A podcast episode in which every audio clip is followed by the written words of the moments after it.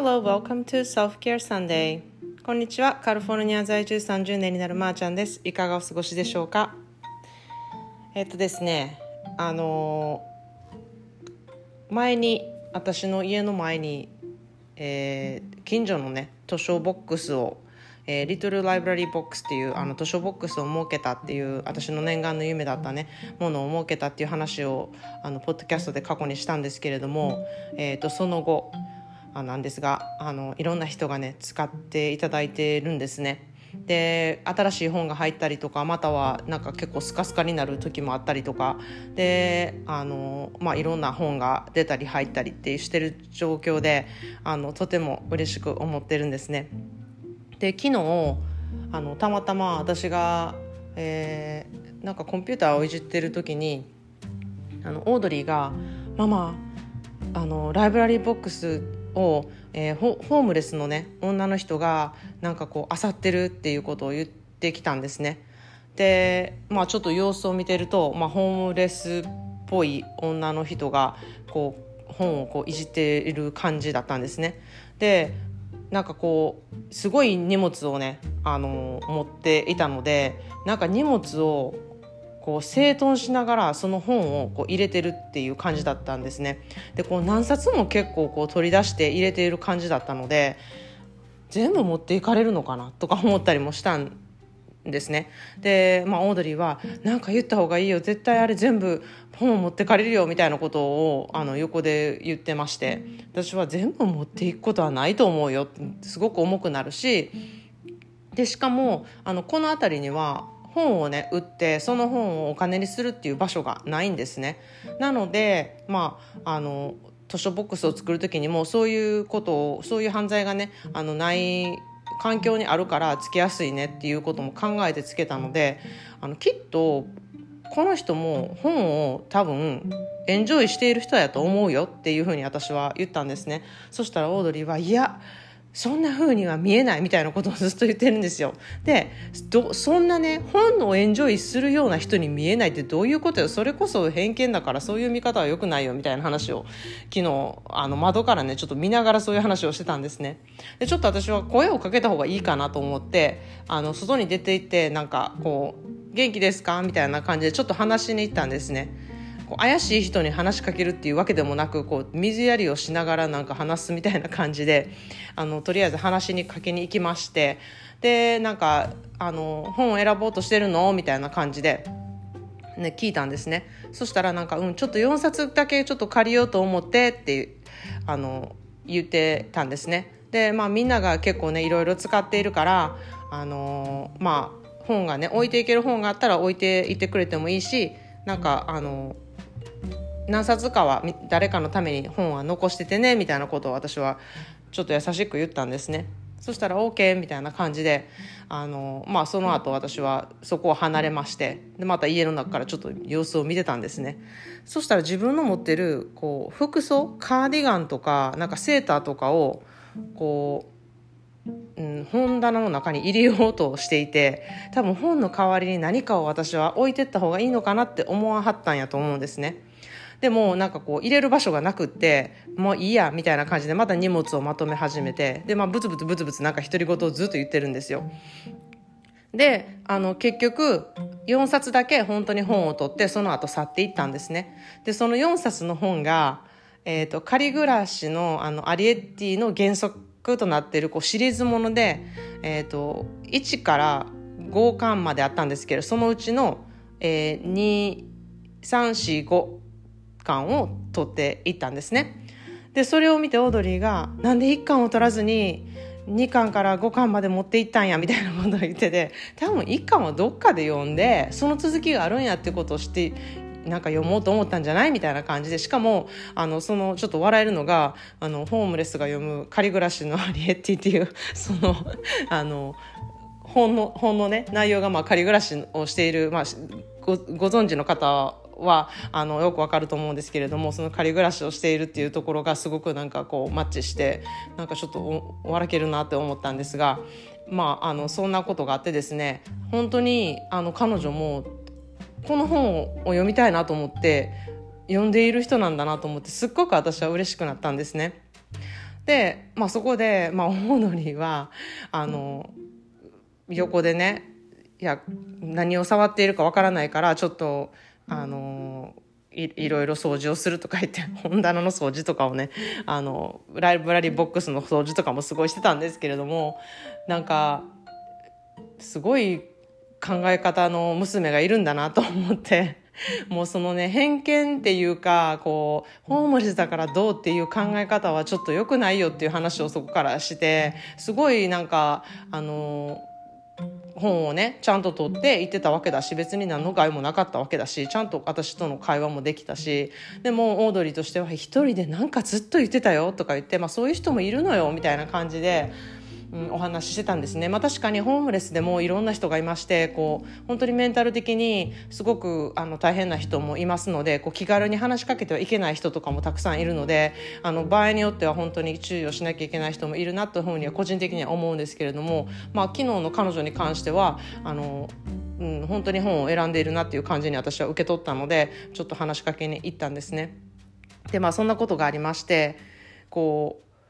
う、うん、不安になることが多い人なんですよねオードリーって。でなんかそれを見ているとあの、まあ、今日のその相談事にも関わるんですけれども不安になる人っていろんなことを想像するねんなと思ってめっちゃ私には新鮮だったんですね。でまあそんなで今日の、えー、秋の思考キャンペーンのあのご相談の一つを紹介しようと思います。ペンネームがくるみさんのあのお便りです。まー、あ、ちゃんこんにちは。いつも家事をしながらポッドキャストを聞いています。秋の思考キャンペーンに乗っかってメッセージをさせていただきました。私の悩みはとにかく不安です。昔から不安になる性格でしたが、子供が生まれて余計に不安が増え、このような不安定なコロナ禍の状況の中でもっともっと不安が増えていろんなことが心配になって眠れなくなったり不安に押しつぶされそうになったりします不安が邪魔をして自分がしたいこともできたくなる時があります。まー、あ、ちゃんはあまり不安にならない方とご自身で過去に言ってましたが、不安症の方へアドバイスされるとなったらどういうさどういうアドバイスをされるか知りたいです。というあのお話でした。えー、くるみさんありがとうございます。えっとですね、そうですね、私も本当に不安にはならないタイプなんですね、まあ、不安がすごくあのある要素の人でしたら多分海外に行こうとか思ったりはしてないだろうと思いますしあのなんか道知らぬ知らぬねところに自分から身を乗り出していったりとかこういろんなチャレンジ精神っていうのがあんまり、うん、少なくなるかなっていうふうに思うんですね。で私の旦那さんもどっちかというとすごく不安症な方でうん、私とは本当に逆、ま、真逆な感じなんですねなのでこういるこう一緒にいてると「えー、こんなことも不安になったりするんや」とかこういうこともなんか将来考えるんだとかこういうこともなんか考える要素に入ってるんだっていうねあのこう確実派というかきっちり派というか、うん、そういうのをすごく私も感じるんですね。で、まあ、オードリーもちょっとそういう性格があるのでいろんなことをあのに不安になって、うん、それを考えて行動するってことがすごくする子なんですね。でこれここで私がすごくね、あのうん、思ったのがあの本当にう子供が生まれて不安になったりとかこのような状況で不安になったりとかってこう自分がコントロールできない中での不安っていうのは本当に大変だなっていうふうにあの思うんですね。でその苦しみっていうこともすごく毎日のことなのであの、うん、それがすごく楽になってほしいなって本当に心から思います。でそんなね苦しみの中毎日暮らしていくのもすごくあのももしかしたらご本人は慣れているのかもしれないですけれどももう不安になってこう眠れなくなるとかなるとやっぱり生活に支障が出てくるので、うん、本当にこれはあの思考トレーニングで楽になってもらいたいなっていうふうにめちゃくちゃ心から思います。で一つねあのこれはアドバイスになるかどうかわからないんですけれども私は、えーと、ジョン・レノンのあの Let, Let It Be っていう曲があるじゃないですか。あの Let it be っていう訳を私なりにするとなるようになるっていうことなんですね。なんか身を任せるとかなるようになるとか。ですごくこのね言葉ってめちゃくちゃ大きいなと思ってまして、あのまあ、なるようになるっていうこう身の委ねるっていうことは簡単に言えてもなかなかできないことだと思うんですけれどもとにかくもう不安になっていてもしょうがないこう何かをあの確実にね将来は絶対にこうしてたらこうなるっていうねそういうこう公式みたいなのが世の中にはないんですよね。この先のことって誰もわからないですしこの先どうなるかっていうのは本当に誰も測定はできないんですね。なのである意味こう身を委ねてもうなるようにしかないな明日は明日の風が吹くぐらいの、うん、そういう気持ちでいるっていうことがそういう気持ちになるようにこう思考トレーニングをしていくっていうことが本当に大事だなっていうふうに思います。先のことを不安になってその先のことって本当にわからないのでそのことに対しての不安で今のある現状がね良くなるあの良くならない場合がほとんど多いのでだったらもう今の現状を良くするために先のことは考えないとか先の不安をにあのフォーカスをしない。今に集中する。今のことにこうフォーカスをするっていう方がものすごく大事だしものすごく意味があるし確実に今が大事になるので先の不安っていうのは確実にどうにもならないんですよね。それだけは分かっているのであの今のことに集中するっていうことがものすごく大事だなっていうふうに思うんですね。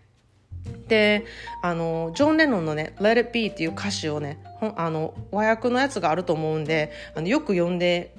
見てほしいなっていうふうに思います。名曲っていうものは本当にいいことを言っていることがめちゃくちゃ多いんですね。でジョン・レノンのその「Let It Be」もすごく大変なことが辛いことがあった時も、うん、あの自分の心が不安定な時であった時もなるようになると自分に唱えてみることがすごく大事だっていうふうにあの言ってるんですね。で、イマジンっていう曲もすごくあの有名ですけれども、皆さん歌詞の意味っていうことをあの考えたことがない人が多いんじゃないかなと思うので、こう今一度ちょっとその歌詞を検索してみて、どういう意味なのかっていうのをあの調べてみることで、そのね、ジョン・レノンの託した言葉のパワーっていうことがあの自分の力になれることがあるので、ちょっと検索してみてほしいなっていうふうに思います。やっぱりジョン・レノンは天才だなっていうふうに私は思っています。ということで今日は、えー、Let it be なるようになる。今に集中するっていうことの大切さ。それから、えー、不安との付き合い方がだいぶ変わってくるんじゃないかなっていうことをシェアさせていただきました。それでは皆さんもいろいろいてよしをモットーにあなたらしい一日をお過ごしください。Thanks for listening and have a great day.